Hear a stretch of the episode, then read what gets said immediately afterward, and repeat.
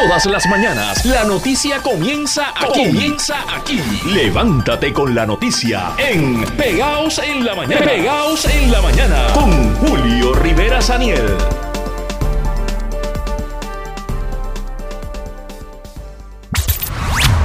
Esto es Pegados en la mañana por Radio Isla 1320. Vamos amigos ahora a cambiar de tema para hablar sobre la búsqueda del maestro Edgardo Sáez, un maestro de escuela superior del municipio de Barranquitas que desapareció el viernes. Para que usted tenga una idea, eh, lo que su familia describe es que don Edgardo salió, dejó a la niña de 7 años que comparte con doña Alexandra Chéveres, la dejó en casa de sus suegros y luego se supone que se dirigiera hacia la escuela.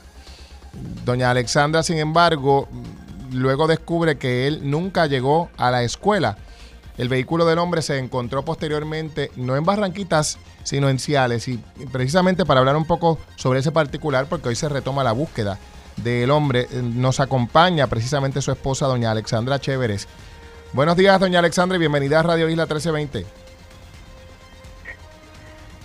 Buenos días. Buenos días, doña Alexandra. Gracias por estar con nosotros y, bueno, primero que todo, eh, reiterarle nuestro abrazo, ¿verdad?, en medio de este proceso y, ver de qué manera, si de alguna, pues, esta conversación puede ayudar a eh, que más gente sepa del caso y, si han visto a su esposo, pues que puedan eh, asistirnos en esa búsqueda.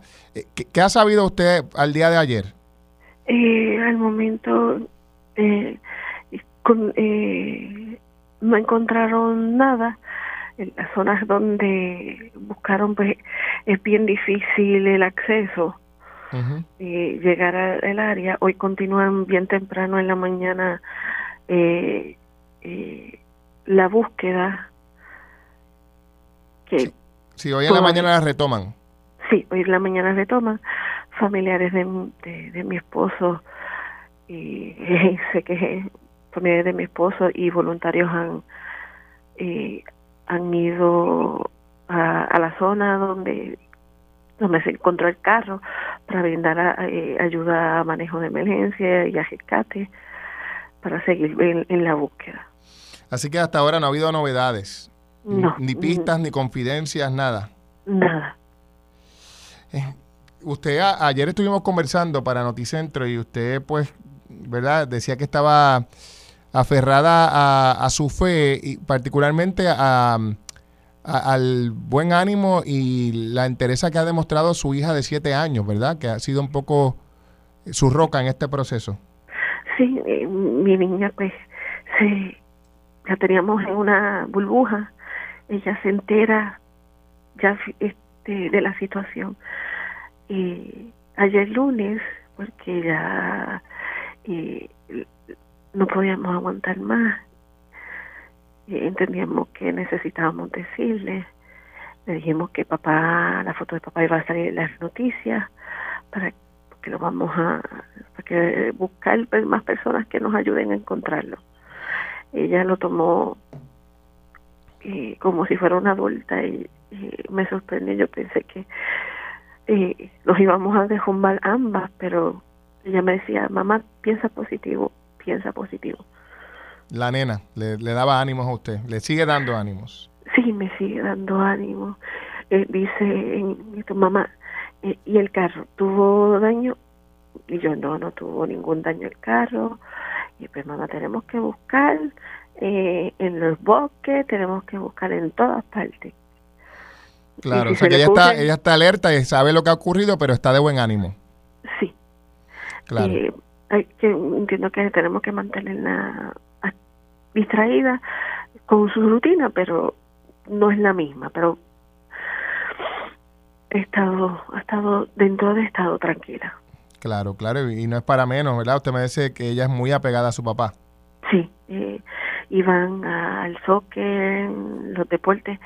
Mi esposo le encanta los deportes y, y se lo estaba inculcando a, a nuestra niña y él la buscaba a la escuela y si no tenía clase pues con quien estaba mayormente era con papá físicamente ella se parece a mí pero ella es de papá de papá.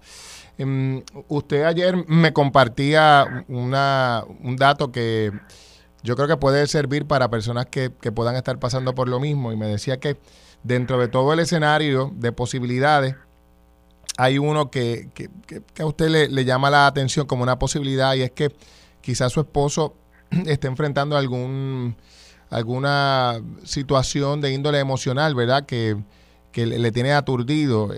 Y, y, eso es importante que la gente lo sepa, ¿verdad? Porque si lo ve, pues debe saber que, que debe ser tratado con sensibilidad. Sí. Y, años anteriores él pasó un episodio de, de depresión y si lo ve, por favor, lo detenga o llame inmediatamente. Eh, porque ah, entiendo que posiblemente él necesite esa ayuda eh, nuevamente para su salud emocional. Podría estar en otro episodio de depresión. ¿Usted le comunicó a las autoridades eh, ese dato? Porque tengo entendido que la alerta, el alerta Chanti se activa cuando hay personas que tienen algún episodio de salud emocional e incluso si no lo son, de hecho yo creo que siempre ha habido una discusión en torno a cómo se debe activar esa alerta, porque hay quien interpreta que la alerta Chanti se debe activar eh, cuando es un adulto, punto, que ha desaparecido, porque tenemos la alerta Silver para personas eh, de edad avanzada, tenemos la alerta Amber para niños y, estaba en el medio ese grupo poblacional que, no estaba ¿verdad? provisto de ninguna alerta y se entendía que esa alerta Chanti aplicaba primero a adultos mayores de 18 años y segundo que tuvieran algún tipo de estresor emocional, etcétera. Sí, se le, se le comunicó porque se le habló de que del episodio que él fue voluntario, eh, que hubo un episodio que él buscó ayuda eh, en ese entonces. mm, también la, la familia y, yo pues nos hemos eh, preguntado, ¿verdad? Que no, no ha salido la alerta. No sé, por, la complicación de, del caso, con las condiciones de, de, cómo las... Ay, perdón. Eh, sí, ustedes, ustedes también se han cuestionado por qué no se activó alguna alerta. Sí, sí nos hemos cuestionado por qué no se ha activado una alerta, pero que quizás con lo que ha pasado en experiencia la, anteriormente, pues se limita, no, no podemos eh, activarle esta alerta Chantipol porque no cumple con algunos requisitos, pues quizás sea por eso o por la esperanza de que lo encontráramos más rápido, porque rápido que hago la, la querella a las 9 del viernes, nos empezamos a mover por todos los hospitales y eh, entre, eh, por todos los hospitales, instituciones de salud este, mental, todo. Y no, Claro, claro, claro. Bueno, vamos a ver, obviamente la investigación policíaca se está llevando a cabo, ¿verdad? Y, una alerta no sustituye la investigación, pero ciertamente ayuda a diseminar más rápido la información. Yo espero que, usted pronto tenga buenas noticias relacionadas a, su esposo, doña Alexandra, y estamos a la orden eh, para poder diseminar la información. De hecho, los amigos que están conectados a radioisla.tv, a nuestro Facebook y a nuestra aplicación Radio Isla Móvil, están viendo la fotografía de este maestro, por si usted lo ha visto, ¿verdad? Y, si lo ve y se topa con él, sepa que podría estar enfrentando un episodio de depresión, por lo tanto, pues, eh, ¿verdad? Para que, para que sea sensible a la hora de intervenir, pero inmediatamente reportarlo a las autoridades. Doña Alexandra, gracias por estar con nosotros y nuevamente un abrazo para usted y su hija. Gracias. Lindo día. Igual. Esto es Pegados en la Mañana. Mire, vamos a cambiar de tema y preste atención. Todos realizamos transacciones bancarias, hacemos pagos, compras, etcétera. Y estamos todos, por consiguiente, a riesgo de alguna modalidad de fraude.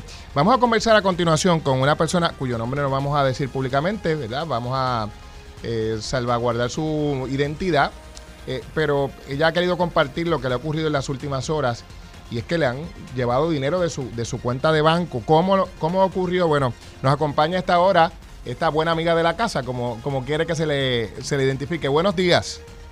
Buenos días, Julio. Gracias por este espacio de tiempo y la oportunidad de poder compartir esta situación que viví en el día de ayer y que a bien pues puede ayudarle a otros a evitar que tengan este mismo problema. Seguro, seguro. Y gracias por por eh, querer compartirlo con la audiencia. ¿Qué fue lo que ocurrió? Pues mira, sencillamente recibimos una llamada telefónica ayer a eso de las 11 de la mañana, identificándose como una institución bancaria, que esta es la primera bandera roja que debemos levantar, indicando que mi cuenta había sido hackeada, indicando que habían hecho una compra de unos llantas para un vehículo de motor de lujo y demás. Y de momento eh, comienza esta serie de preguntas, número de tarjeta de crédito, fecha de expiración y demás. Digo, esto no me huele bien, engancho la llamada telefónica. Vuelve una segunda llamada, una tercera y una cuarta. La insistencia fue tal, inmediatamente pues decidí llamar al banco y en efecto se estaba tratando de hacer la gestión, ¿verdad? De, de cobrar, de hacer una transacción económica de mi cuenta de cheques. Eh, inmediatamente el mm. banco hábilmente pues hizo lo correspondiente. Eh, a Dios gracias no hubo consecuencias mayores, ¿verdad? Porque de mi primera intención sí se vio la intención, pero a Dios gracias pues no hubo la, el retiro efectivo de la suma de dinero que ellos estaban tratando de sacar, que era bastante. ¿Se, se dio o no se dio? No, a Dios gracias no se dio. Creo que dos cosas importantes eh, tenemos que tomar en cuenta.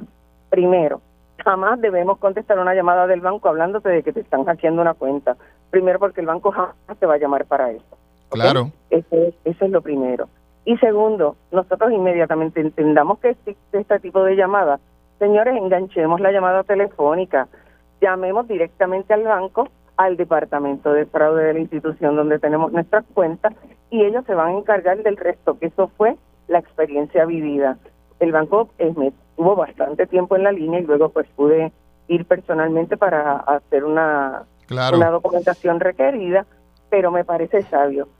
Estamos comprando todo el tiempo por eBay, por Amazon, por diferentes compañías, ¿verdad?, que nos proveen servicios de compras en línea. Primero, estar bien claro qué compramos y cómo lo compramos, porque hay demasiada, demasiada táctica para poder sí, sí, llevarle el dinero.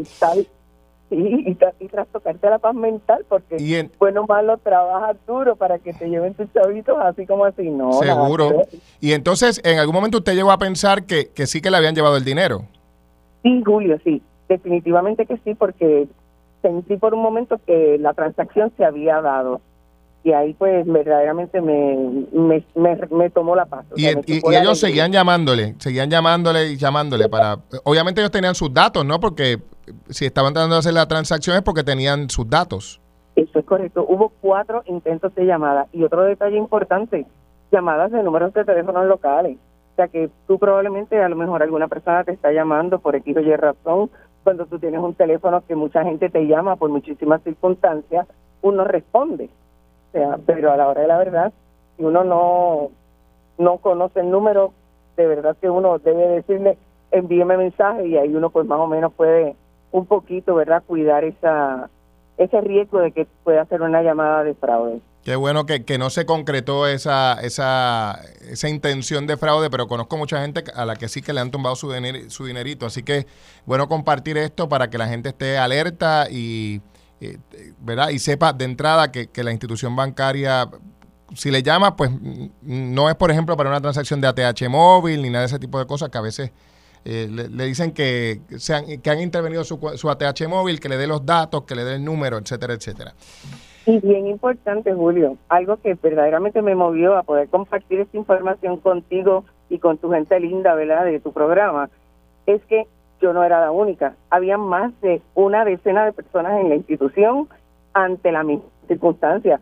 ¿Oh, esto dejó ver, esto dejó ver que sí, hay un esquema, hay un, hay un plan, hay gente que está en esto todos los días. Mm, interesante, o sea que cuando fue al banco había un montón de gente eh, en la fila para lo mismo. Exacto, estábamos todos en la, en la sala de espera para resolver las diferentes situaciones que de alguna manera u otra estaban viviendo la misma, la misma historia que uno. Y eso sí que me levantó mucha, mucha, mucha preocupación, porque verdaderamente hasta dónde llega el nivel de seguridad que te podamos tener. Claro, eso claro. Es algo que debemos considerar. Claro, claro. ¿Quiere compartir el banco? Eh, no. Ok, pues, pues no se preocupe. Una de las dos instituciones bancarias más grandes que tiene este país. Una de las instituciones más bancarias más grandes. Exactamente. Como no, bueno, le agradezco su tiempo y gracias por, por eh, traernos a la atención esta situación, sobre todo el hecho de que la fila del banco estaba llena de gente para lo mismo. Gracias por estar con nosotros. Un abrazo, Julio. Saludos. Y a esta hora precisamente nos acompaña Soime Álvarez eh, de la Asociación de Bancos de Puerto Rico. Buenos días, Soime. Muy buenos días, Julio, para ti, para tu radio escucha, tu familia bella y felicidades en esta Navidad. Gracias, igualmente. Eh, mire, eh, bueno, escuchamos a esta ciudadana que inicialmente ayer pensaba que habían logrado hacer la transacción, pero luego el banco le confirmó que la transacción no se pudo realizar.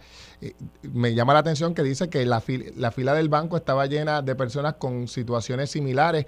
Eh, ¿Hay un incremento en este tipo de esquemas? Siempre para esta época que se incrementa las compras, puede haber un incremento y ha sido reportado durante varios años un incremento en esta época navideña porque es común la compra de artículos y pero en esta época en particular sí lo ha habido y por eso también ha habido un incremento en, en este tipo de programa que ayuda a traer este tema para que las personas estén prevenidos de que está ocurriendo. Y el mismo cuento, que no es un cuento, es una realidad que acaba de relatar eh, tu, tu escucha, es importante porque de eso es que aprendemos. Y una de las cosas que se supone que se haga es decirlo, hablarlo, reportarlo eh, y sobre todo no dar información cuando una persona tiene, este, no es que nos preocupemos de esta situación, pero sí hay que ocuparnos. No podemos dar información, no necesariamente el banco no te tenga que llamar, te puede llamar. La, la, pregunta clave es si das información. Y claro, ya vimos que en este caso le preguntaban de todo, pero por lo visto ya tenían los números de tarjeta porque estaban el banco confirmó que estaban tratando de hacer una transacción. Y, lo, más importante es que te van a dar datos que ya usted conoce para crearte y generarte una confianza. Claro. O porque muchas de estas veces entra el delincuente a tu cuenta y ve tu estilo de vida, qué es lo que estás haciendo, o entró a tus redes sociales y vio que estabas buscando un carro o hasta preguntaste cuántas veces hemos visto en las redes sociales, ¿quién me recomienda tal cosa? Estoy mm. comprando un carro, ¿qué, qué, qué marca me recomienda? Y todo esto pues se, se riega y entonces utilizan un dato que dice, ah, pues esta persona eh, eh, es la que me está llamando del dealer o me está llamando de un veterinario, un Claro, porque, porque coincide con, con transacciones o gestiones que se están realizando. Eh, correcto, porque lo que quieren generar es una confianza. Lo primero que generan es una confianza y hay que estar bien pendiente también en los correos electrónicos y en los mensajes de texto, sobre todo en esta época que sabes que hemos podido recibir mensajes de texto de algún paquete del correo postal todo el mundo le da seriedad cuando ve el correo postal o ve otro tipo de compañía que envía este paquetes o que envía valores y te dice, mira, lo que mandaste no va a llegar porque tiene algo erróneo, no pusiste un número en el, en el código de, zona postal y eso es tan común que a uno se le quede algo o que sí, sí, sí, y que uno piensa que es un dato que puede ser inofensivo, pero al final le estás completando el rompecabezas y entonces lo que te lo que te están pidiendo, Julio, es tan inofensivo como dos dólares para terminar una transacción. Eh, así que no te preocupes, dame el número de tarjeta para yo cobrarte estos dos dólares o unos cincuenta para entonces mandarte el objeto o mira que ganga esta esto que tú siempre estás buscando este tenis porque estás merodeando todo el tiempo buscando unos tipos de tenis específicos sí sí claro entonces, pues de pronto, mira qué suerte tuviste que recibiste un correo diciendo que los tenis los conseguiste bien, bien, bien, bien barato, más barato que nadie en este mundo. Soyme, y uno viene corriendo. Y aprovecho para preguntar, amigos, estamos conversando con Soyme Álvarez, presidenta de la Asociación de Bancos. Nos llegan constantemente eh, quejas de este tipo de adultos mayores. Eh, y yo no sé cómo es que lo consiguen, pero parecería como si alguien le da acceso a personas, eh, a los números de teléfono de personas de edad avanzada, porque muchas de estas llamadas se dan a personas de 60 años o más. Yo no sé cómo consiguen el número y la edad, pero es que es a esa población en particular. Yo no veo que haya muchos intentos de fraude telefónico a personas eh, de 25 años, por ejemplo. ¿Hay algún tipo de, mercado oculto que venda los datos de, personas, digamos, de los planes médicos o de, instituciones eh, que tienen dentro de su perfil de clientes a personas de edad avanzada? Puedes, puedes haber escuchado, ¿verdad? Este, esto no discrimina, no discrimina edad, no discrimina ningún tipo de condición social o de estudio o a qué tú te dedicas. Así que todos estamos abiertos a este tipo de... Pero parecería que hay una recurrencia, o, son ideas mías. Porque mire, yo tengo allegados a los que le llaman todos los días. hay un incremento, hay un incremento en y están muy preocupados las autoridades federales. ¿Y de dónde sacan los datos? A, personas adultos mayores. ¿Y de dónde sacan los datos, Oime? Porque... Porque la información muchas veces se compra. El delincuente, al igual que le da un skimmer a un empleado, que puede ser un empleado de un restaurante, un empleado de una tienda, un empleado de una gasolinera, donde cuando usted va y, y da la tarjeta y no está pendiente a su tarjeta, el skimmer es de la, de la palma de tu mano, donde la tienen escondido, como si fuera un beeper, lo tienen agarrado en su mano y cogen la tarjeta de crédito y la deslizan por ahí y graban la cinta magnética con la mm. información. Podríamos. De igual forma, piden ese tipo de, de data comprometida y personal financiera en, en diferentes sitios. Por ejemplo, ¿cuántas veces le llega a uno una carta o una notificación de que una información suya ha sido comprometida, que tenga cuidado, que chequee los estados bancarios, que entre a verificar sus créditos. Este, puede pedir un informe de crédito al año eh, gratuito y también lo puede reportar en el informe de crédito que usted ha podido ser objeto de fraude. Soy así que entonces podemos decir que la época navideña incrementan estas modalidades de fraude. Sí, es correcto. Y quería darle unos consejitos a tus radios escuchas. Rapidito, sí que ya no, casi nos vamos. Cuéntame. Pues me voy. Una de las cosas es, si vas a comprar en línea, trata de usar una misma tarjeta de crédito, porque así no te vuelves loco eh, verificando siempre los estados bancarios o los estados de esa tarjeta de crédito para ver si todas las transacciones que has hecho es la autorizada. También cuando compren en línea, este, siempre le piden que si quieren guardar la información de esa tarjeta de crédito para, para más rapidez, no la guarden en sus teléfonos, no la guarden en sus en su sistema.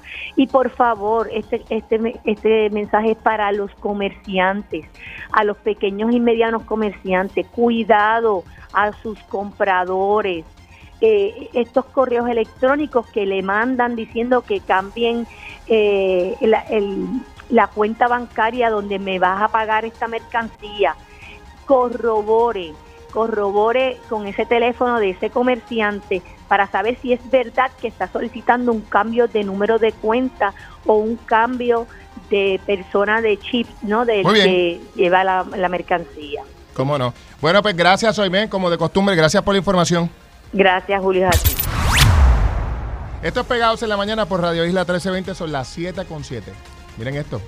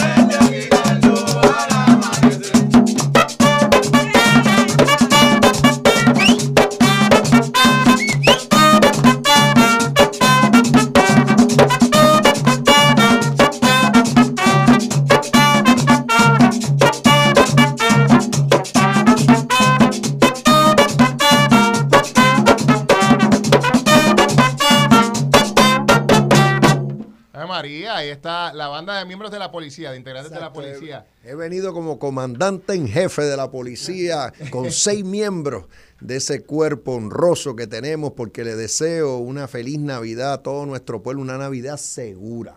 Eh, que no tengamos pirotecnia ilegal, la policía ha estado haciendo su trabajo, informando, educando al pueblo sobre las consecuencias de tener eso. Y de igual manera, cero balas al aire al final de este año. Queremos que la gente comparta en familia, eh, con amistades, celebre, descanse en esta época navideña sin violencia. Eh, y sin pirotecnia ilegal. Ahí está, ese es el gobernador Pedro Pelizo, usted ya la voz la reconoce, así que está con nosotros acá en el estudio y vino bien acompañado, gracias a ustedes por la tuya a esta hora de la mañana, que el que está por levantarse se terminó de levantar con, la música. Exacto. Gobernador, bienvenido al estudio, ¿cómo está? Gracias, Julio, encantado de estar aquí. gracias por acompañarnos. Bueno, ¿cómo, ¿cómo va la época navideña, verdad? Usted está hablando del, del tema de la seguridad particularmente, tenemos aquí a la gente de la policía. Eh, cómo va la cosa y cuáles son los planes del Estado para garantizar una Navidad tranquila dentro de todo, dentro de bueno, la policía está haciendo su trabajo, está desplegada, las estadísticas lo demuestran en términos de todo, los arrestos que han llevado a cabo, los más buscados que han podido eh, arrestar, de igual manera todos los operativos que han estado haciendo, particularmente para identificar gatilleros eh, que tenemos en Puerto Rico y sacarlos de circulación eh, de la sociedad libre.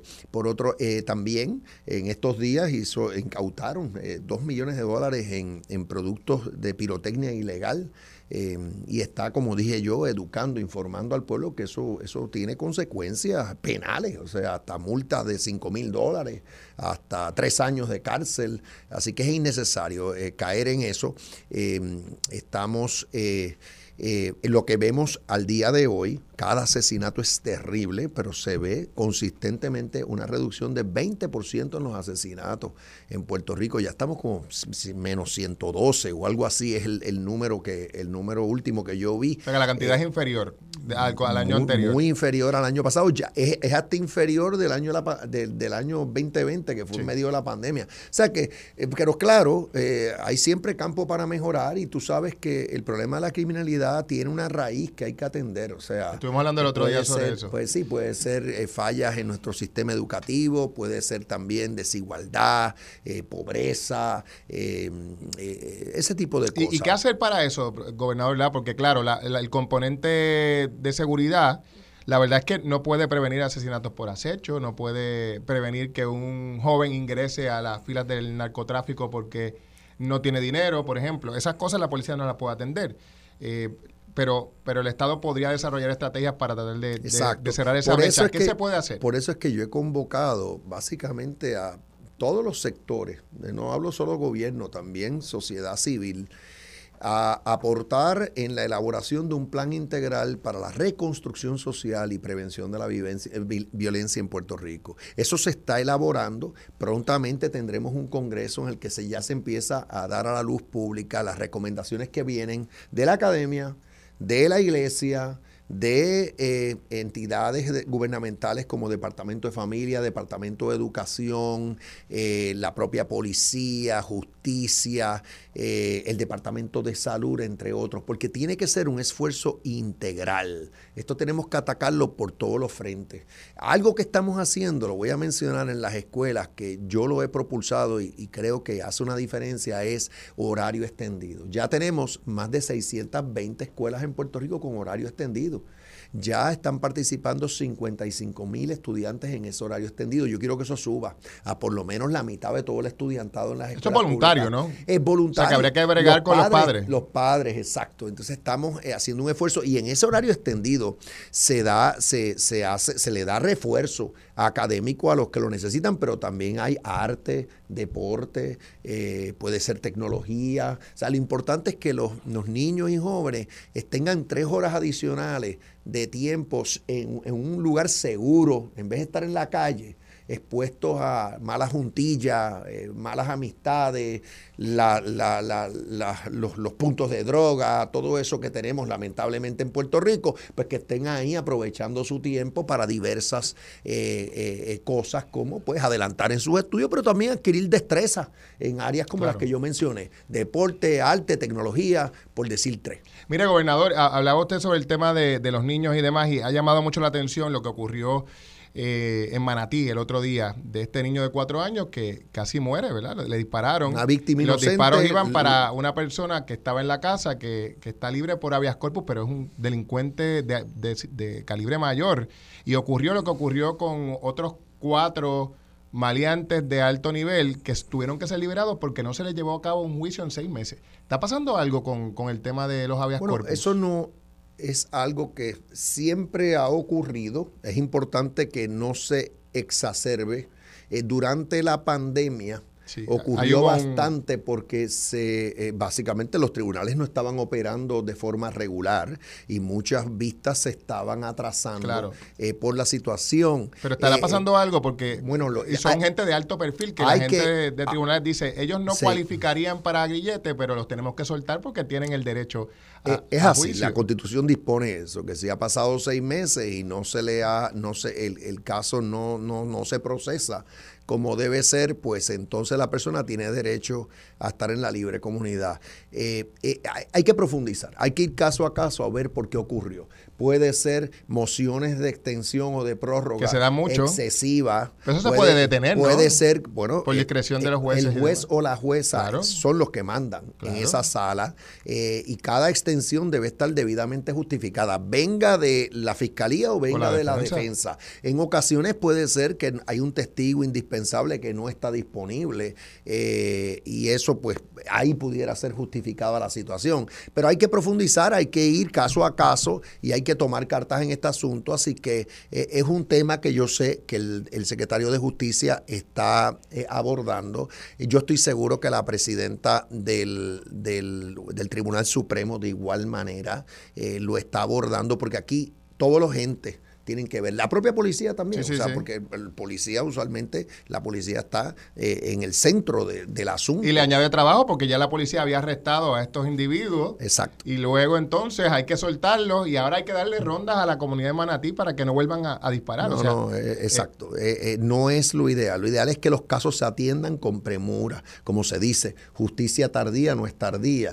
No, no, es justicia. Justicia tardía no es justicia. Pues para eso es que está ese lenguaje también ahí, o sea, en la constitución, para que pues, un, término de seis meses eh, debe ser suficiente para, atender el asunto. Mire, vamos a hablar de política, ¿le parece? Sí, adelante. Estamos en año preelectoral. Eh, ayer conversábamos con Jennifer González, usted la conoce. Jennifer González, su compañera. Seguro. Exacto. Jennifer González que eh, estaba planteando que la gente tiene una percepción de que su gobierno es clasista. ¿Qué le parece a usted ese planteamiento? No es de que está alejado de las necesidades del país, que está ya en una burbuja. No es correcto en lo más mínimo, al revés, yo estoy en la calle todos los días. O sea, este fin de semana estuve en Barranquitas, Corozal, Morovis, eh, Orocovis el sábado. Ayer estuve en, en, una, en, en, el, básicamente el precinto 3 de San Juan, pero más allá también de eso, en Trujillo Alto. Estos esto eran parrandas que yo estoy llevando a cabo en esta época navideña, compartiendo con pueblos, miles de personas por todas partes. ¿Y por qué ella dice eh, eso? Que, bueno, yo no, yo no voy a entrar en por, qué, en por, qué, dice. Bueno, eso, primero, no es correcto porque constantemente yo estoy haciendo actividades que si tú entras a las redes sociales lo ves. Puede ser una primera piedra, puede ser un corte de cinta. Eh, por todo Puerto Rico, pero la reconstrucción se está dando a un paso que jamás se había visto. Eh, cuando llega mi administración, eso prácticamente estaba paralizado por diversas razones. Ahora tenemos prácticamente 3.000 proyectos en construcción por todo Puerto Rico. Tú ves drones anaranjados por toda la isla en las carreteras. Así que no, al revés, estoy muy conectado. Eh, eh, estoy realmente en la calle, constantemente llevando actividades en todos, en diferentes puntos de Puerto Rico. Entonces, eh, y esta cuestión de clases es un discurso negativo, eh, eh, divisionista, hasta antiguo, viejo. Eh, no sé ni a lo que se pueden referir con eso, porque nuevamente yo al revés, lo que tengo es un gobierno que está haciendo su trabajo estable a pesar de tener una legislatura en manos del Partido Popular, es un gobierno estable, todo el mundo haciendo su trabajo, salvo muy raras excepciones, la economía sólida, Julio, progreso ya tres años corridos, desempleo más bajo en nuestra historia, 110 mil empleos más hoy de lo que teníamos cuando empezó mi administración, reconstrucción, como digo, viento en popa. Entonces, por otro lado, haciéndole justicia social a nuestro pueblo, porque me hablas de, estar, de no estar atendiendo las cosas, no, al, al contrario, dos aumentos eh, eh, de salario mínimo en lo que va de la administración y, es posible que venga un próximo otro aumento el año que viene.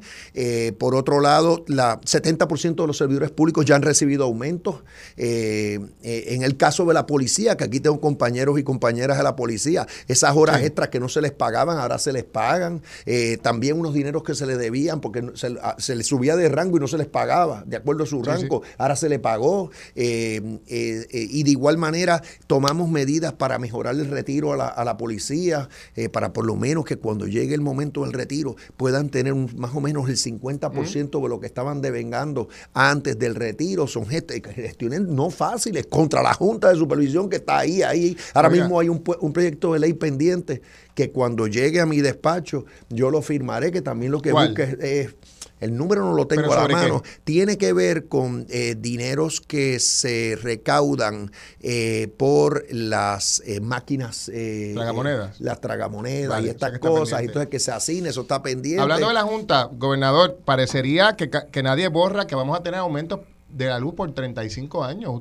¿Cuál es su posición específica sobre ese particular? Otra vez es que vienen estos presagios terribles, estos profetas del desastre. Bueno, pero son todos, porque toda la clase económica del país está junta en una, no, no, alianza. Pues, no tienen la información correcta. O sea, que eso no va a pasar. No, o sea, no, no, tienen, bueno, o sea, puede haber un aumento de, trimestre en trimestre dependiendo de lo que el negociado de energía determina. No, pero ese, ese predeterminado por la Corte para pagar la deuda. No, no, eso no se ha decidido todavía, pero es que recuérdate que la luz es función, el costo de la luz, del el costo de combustible y el costo de compra de energía. Claro, pero aquí lo que se plantea, gobernador, es que se establezca un cargo para pagar. Quien único puede hacer eso conforme a la ley y la reglamentación en Puerto Rico es el negociado de energía. Si yo la, ley la jueza Taylor Soy no puede ordenar. Bueno, ella lo que va, ella lo que tiene, ella lo que va a decidir es si le da paso al plan de ajuste propuesto por la Junta eh, y el plan de ajuste, ¿qué es lo que es? Nada, que eh, cuánta deuda va a terminar pagando la, la Autoridad de Energía Eléctrica. ¿Y de dónde sale Obviamente, el que piensa que va a pagar cero, eso es irreal. Eso, eso, eso no es así en ningún proceso de quiebra.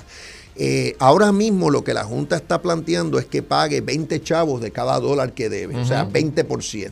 Eso, yo sí siempre he admitido que eso se va a tener que incorporar en el presupuesto de la Autoridad de Energía Eléctrica, porque ahora mismo la Autoridad de Energía Eléctrica paga cero deuda, no lleva años pagando cero, va a pagar eso. Pero yo siempre he dicho, tenemos a Genera por un lado, que se le paga para que tenga ahorros en, la, en, los costos de operación de la Autoridad de Energía Eléctrica. Tenemos proyectos de energía renovable saliendo, fincas solares, que cuando estén en producción en el 2025, entonces podemos desconectar eh, eh, plantas generatrices que, son más costosas eh, y más contaminantes. O sea que no, el presagio este de que aquí los costos de energía van a subir no es correcto. Lo ideal es que estén en 20 centavos el kilovatio hora no va o, a pasar menos, o menos. Bueno, esa es la meta. La meta establecida en la ley de política pública energética, si mal no recuerdo, si no, pues en diferentes documentos del Usted sabe que la Junta promueve políticas que, que, que se pasan pues donde no le da el sol las leyes locales. Y admito que si de repente se dispara el, barril del, petróleo, el costo del barril de petróleo, pues mira, va, a haber un aumento. Eso es así, mientras estemos quemando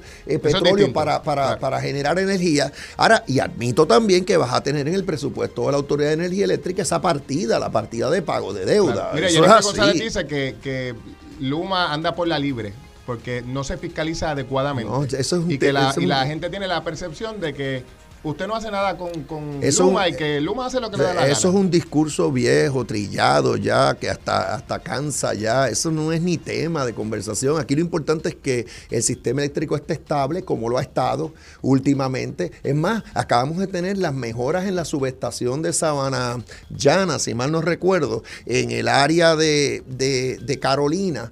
Eh, se hicieron los trabajos, eh, se notificaron de antemano. Eh, sí, hubo un periodo de tiempo en el que no había luz para los abonados del área, pero para bien sea, porque ahora tenemos nuevos transformadores, nueva, esa subestación en condiciones como debe estar. Seguro. Lo importante es que la red eléctrica se mejore que se provea mejor alumbrado por todo Puerto Rico, que tengamos eh, eh, mejoras también en las plantas generatrices que todavía operamos. Esos son los temas importantes. Nadie quiere apagones, nadie quiere interrupciones, solamente las que se justifican son esas, las programadas, por reparaciones en las líneas, por ejemplo, o en las subestaciones que son tan importantes. Así que este tema de que si fiscaliza o no fiscaliza, por lo menos no están con la, con la, básicamente, por lo menos lo voy a decir, no están con la, la eh, el planteamiento absurdo de tú básicamente cancelar ese contrato y a Dios que reparta suerte. Eso, esa barbaridad ya nadie la pide. Ahora lo importante es sí fiscalizar, supervisar. Eso se está haciendo, lo hacen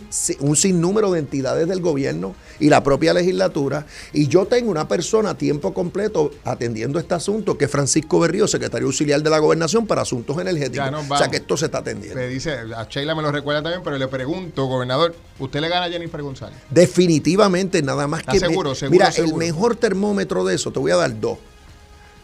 Radicación mía, 7 mil personas. La radicación de la comisionada, allí, vamos a decir, ciento, en un callejón allí en Bayamón. ¿En qué? ¿Un callejón? Sí, sí, una calle allí al frente donde está la, la- la casa de Barbosa. Por favor, o sea, miren nada más que las fotos aéreas y tú vas a ver. se- Es No- tiene gente, el Jennifer. absurdo. No, fíjate, la, la diferencia fue abismal en términos de convocatoria. A la mía ni guaguas llevamos y la gente llegó. Así que nada más que te doy ese barómetro para que para, Mira, para muestra, Román. para muestra un botón. Te digo otro. Diga. 100% de eh, 90, o sea, per- perdón. 75% de los alcaldes y alcaldesas electos abiertamente apoyando mi ¿Está candidatura. solita Jennifer? 90% de los legisladores apoyando abiertamente mi candidatura. 75% de los presidentes no alcaldes de municipios futuros alcaldes. Toda esa gente está conectada con el pueblo y están respondiéndole al pueblo. Nunca habíamos tenido, la, en la única primaria que tuvo el PNP, en la que pudo haber habido un apoyo mayor para el, el- el- presidente del, del partido, fue la primaria de Pedro Rosselló con, con Carlos Pesquera. En la de Ricardo Rosselló y yo, en la de Luis Fortuño y Pedro Rosselló, no, había un Mire, apoyo. Jennifer es una candidata a la que hay que tenerle había miedo, Un ¿o apoyo no? bastante. de- mira, yo respeto, re- respeto a las personas, respeto las candidaturas, pero yo estoy seguro que voy a prevalecer en esa primaria y más importante aún, que me va a reelegir el pueblo para que tengamos un gobierno estable, con la economía creciendo, con la reconstrucción dándose por ocho años, no solo cuatro, que es lo que ha pasado últimamente. Gobernador, gracias por estar con nosotros aquí Gracias, en en la Julio. Estos Pegados en la Mañana por Radio Isla 1320 retomamos otro de los temas que hemos estado discutiendo en la mañana de hoy tiene que ver con la búsqueda del maestro de escuela superior Edgardo Sáez que desapareció el viernes. ¿Cómo va la búsqueda? Bueno, a esta hora conversamos con la teniente Blanca Pérez Colón, quien está liderando el equipo de investigación de Ay Bonito, eh, un equipo que estaría retomando la búsqueda en horas de la mañana. Buenos días, teniente.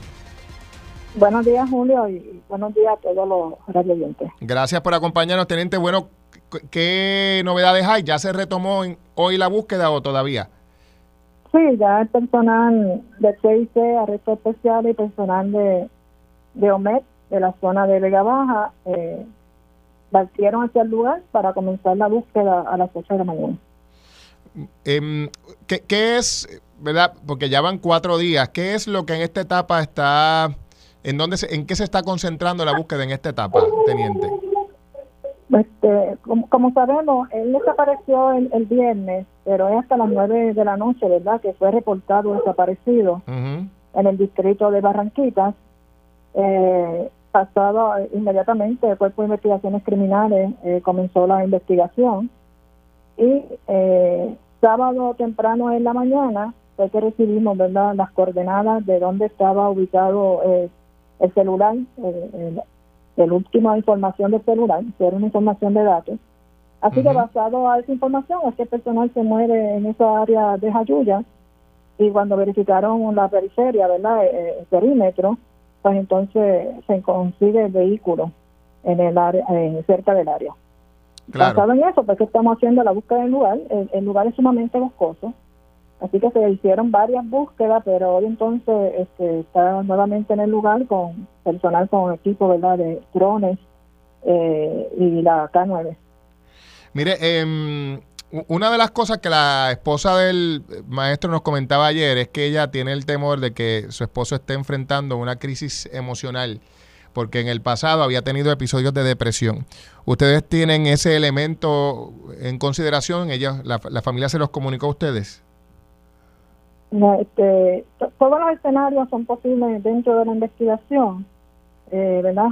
no creemos prudente en este momento dar esos detalles pero sí es importante que, que en el momento, eh, los últimos meses, pues entonces no no, no había información de que él este, estuviese pasando por algún episodio. Una Tanto, de entrevista, entrevista con, con, la esposa, ¿verdad? Y, vecinos, familiares, compañeros de trabajo. Claro, se lo pregunto porque eso es lo que la esposa, ¿verdad? Teme, ¿verdad? Que el hombre esté enfrentando algún tipo de episodio de depresión y que pueda estar en posición de, atentar contra su propia vida. En el momento pues estamos buscando a una persona viva en el lugar. Eh, es parte de la investigación que estamos realizando. Claro, así que entonces ustedes sí tenían información sobre el estado emocional del hombre. Eh, todos los escenarios posibles conforme ¿verdad? los protocolos y conforme la investigación eh, son investigados. Muy bien. Teniente, hay una duda que ha surgido eh, y aprovecho para planteársela sobre la activación de las diferentes alertas. En el caso, ya sabemos que en el caso de alerta Silver, pues eso atiende a la población de edad avanzada. Está la alerta Amber para menores de edad, pero hay un sector del país que tiene la percepción de que la alerta eh, Ashanti aplica a cualquier persona que sea adulta de 18 años o más, tenga o no condiciones mentales. La, la alerta Ashanti, ¿cuándo es que se activa? Sí, la neta chance se activa, ¿verdad? Cuando una persona mayor de 18 años eh, tiene alguna discapacidad física o mental este, comprobada, seguridad física del adulto, o se tiene información de un secuestro o que esté desaparecido de forma involuntaria. Eh, conforme se, se fue desarrollando la investigación, nosotros nos hemos centrado en la búsqueda en el lugar donde se recuperó el vehículo. Claro, o sea que, que digamos, una persona adulta que, que no tenga 60 años o más y una persona que no tenga menos de 18 años no, no, tiene ninguna alerta que, se active para reportar su desaparición. Bueno, tenemos la, alerta Santi, ¿verdad? Pero basado en los criterios que... Por eso, exactamente, que, en el caso de que una persona no tenga ni sospecha de secuestro ni problemas de salud mental diagnosticados, no se activa ninguna alerta para la población de 18 años o más e inferior a 60 años? Bueno, se podría ¿verdad? solicitar y evaluar la situación, depende de las circunstancias de cada uno de los casos. Eh, en este caso específico, conforme el desarrollo de la investigación, pues entendimos ¿verdad? que la investigación debíamos encaminarla hacia el lugar donde se consiguió el vehículo. Como no, bueno, teniente, le agradezco el tiempo y la orientación sobre eh, eh, la diferencia entre estas alertas para que la gente lo tenga presente. Muchas gracias por estar con nosotros. Gracias, estamos siempre Esto es Pegados en la Mañana por Radio Isla 1320. Bueno, nos acompaña en el estudio un multi-instrumentista puertorriqueño cuya música ustedes han escuchado en múltiples ocasiones y ahora regresa con una antología navideña a son de jazz. Está con nosotros Edgar Abraham. Buenos días, Edgar. Muy buenos días, Julio, a todos los radioescuchas. Estoy encantado de estar aquí contigo. Siempre te escuchamos en las mañanas y disfrutamos mucho del programa. Gracias a todos por su este, fiel audiencia. Gracias a ti, Edgar, una, una persona que ha venido en múltiples ocasiones al programa durante muchos años, siempre con sus nuevos proyectos, conciertos y demás, y ahora vienes con una antología navideña, pero, pero a son de jazz, ¿correcto? Sí, eh, a, través de toda mi vida, siempre esta época, pues, eh, eh, es una, es una de, mucha actividad musical, como parte de mi desarrollo en mis primeros años como músico de de, latin, en el género del Latin Jazz, y aunque hago también música clásica, que fue lo que, ¿verdad? Por muchos años estudié, este, pues eh, Puerto Rico tiene una gama de, de, de, estilos musicales eh, colosales, desde la montaña, desde la música de la danza puertorriqueña hasta la costa, como este, entonces cómo a través de los seis podemos pues manifestar lo que es el, concepto del jazz, porque como hablamos fuera del aire, pues el jazz tiene muchas caras.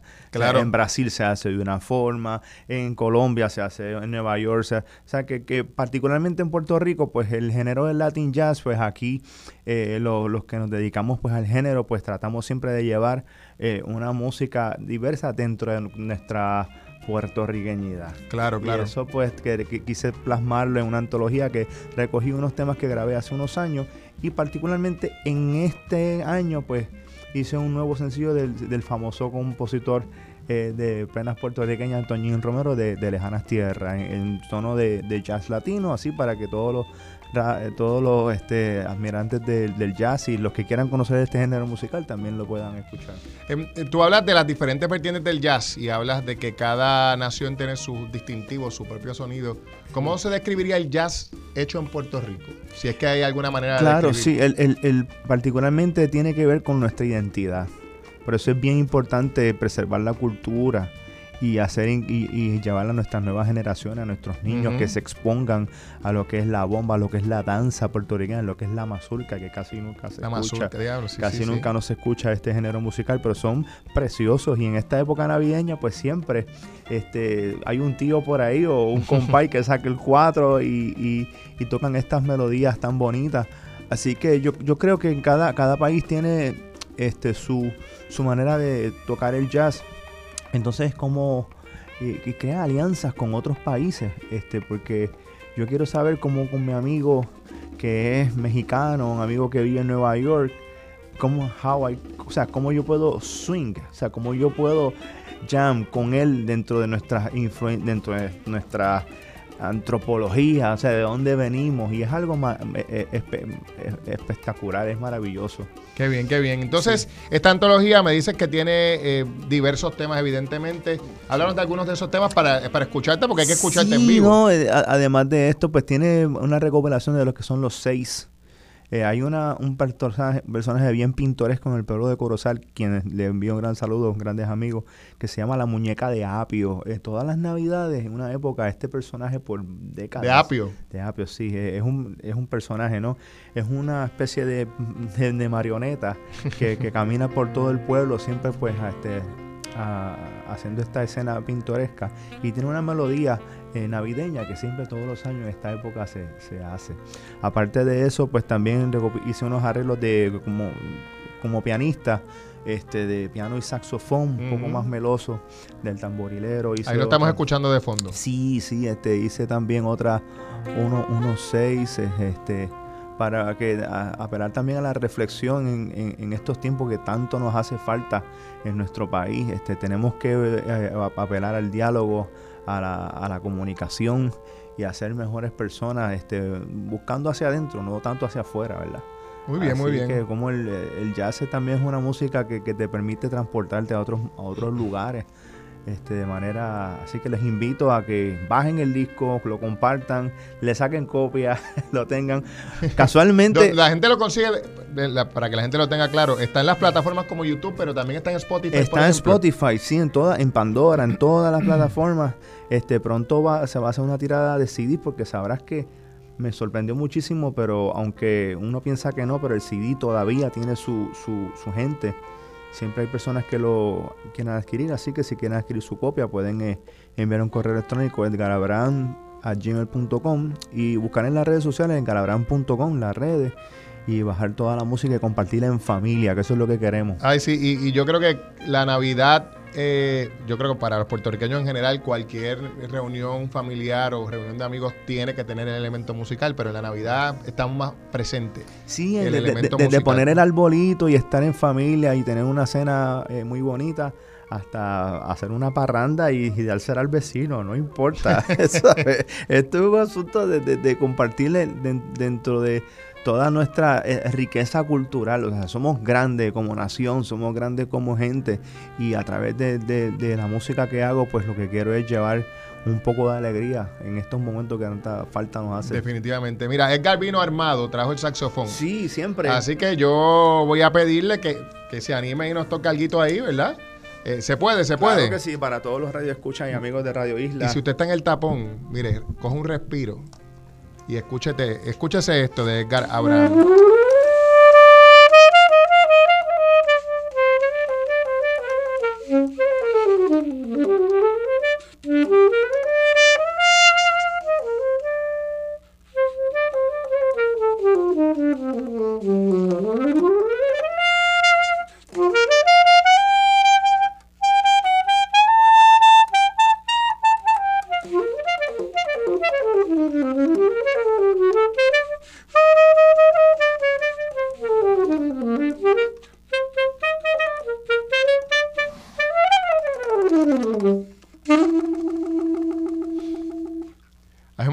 Qué chulería. ¿eh? Es, Jerry, ¿qué te parece? Tú que eres músico, que te gusta todo eso, ¿eh? Muy bien, muy bien, excelente. hombre, como que toca un poquito el hombre, ¿verdad? ¿Ah? Le somete, le somete y bien. Mira, Edgar, la gente, eh, nuevamente reiterarlo, la gente, ¿dónde puede eh, conseguir esta música para que le acompañe en esta época navideña? aquellos que quieran escuchar la, la producción completa, son 17 temas este, están disponibles en la plataforma de YouTube, que hay gente que siempre en, su casa pone su internet eh, bajo antología navideña. De igual forma, pueden este, escucharla en las redes de Pandora, Spotify, eh, iTunes y por supuesto si quieren adquirir su copia física. Ah, también la pues, tiene. Ah, sí, sí, pues la pueden escribir un correo electrónico edgarabran a gmail.com eh, envían la información y se envían todos los datos para escribir su copia. Excelente, excelente. Me están pidiendo eh, desde el control que si puedes tocar otra vez. Sí. no la misma, pero otra, porque les gustó la cosa y así también nos vamos a la pausa con la musiquita de, claro, vamos, de, vamos, Vamos a hacer música. ¿La gente puede verte por ahí en algún evento? ¿Está, ¿Están pendientes para algún tenemos un, tenemos un concierto en Distrito T-Mobile, ah, allá en la Plaza Popular. Esto va a ser el sábado 16 con nuestro quinteto, con nuestra banda a las 8 de la noche. Muy bien. Así que si usted quiere darse la vueltita por San Juan y después de pasar la vuelta del perro por allá, como dicen, pues mire, para ahí en distrito y dése la vuelta porque vamos a estar con nuestro, haciendo la ¿verdad? el lanzamiento de nuestro disco navideño va a ser allí a las 8 de la noche, el sábado 16. No es este sábado, es el otro. El próximo, el Distrito T-Mobile. Pueden hacer, sí, el Distrito T-Mobile allá. Excelente, excelente. Así que pueden hacer, pueden hacer sus planes y, pronto tendremos otras presentaciones. Mira, Isaac, para que te apuntes, que este hombre le gusta. Él, él se encarga de la agenda cultural de la familia. Mira, pues vamos a escuchar un poco más de la música de Cabraban antes dándole las gracias por estar con nosotros. Quédese por ahí que tenemos más.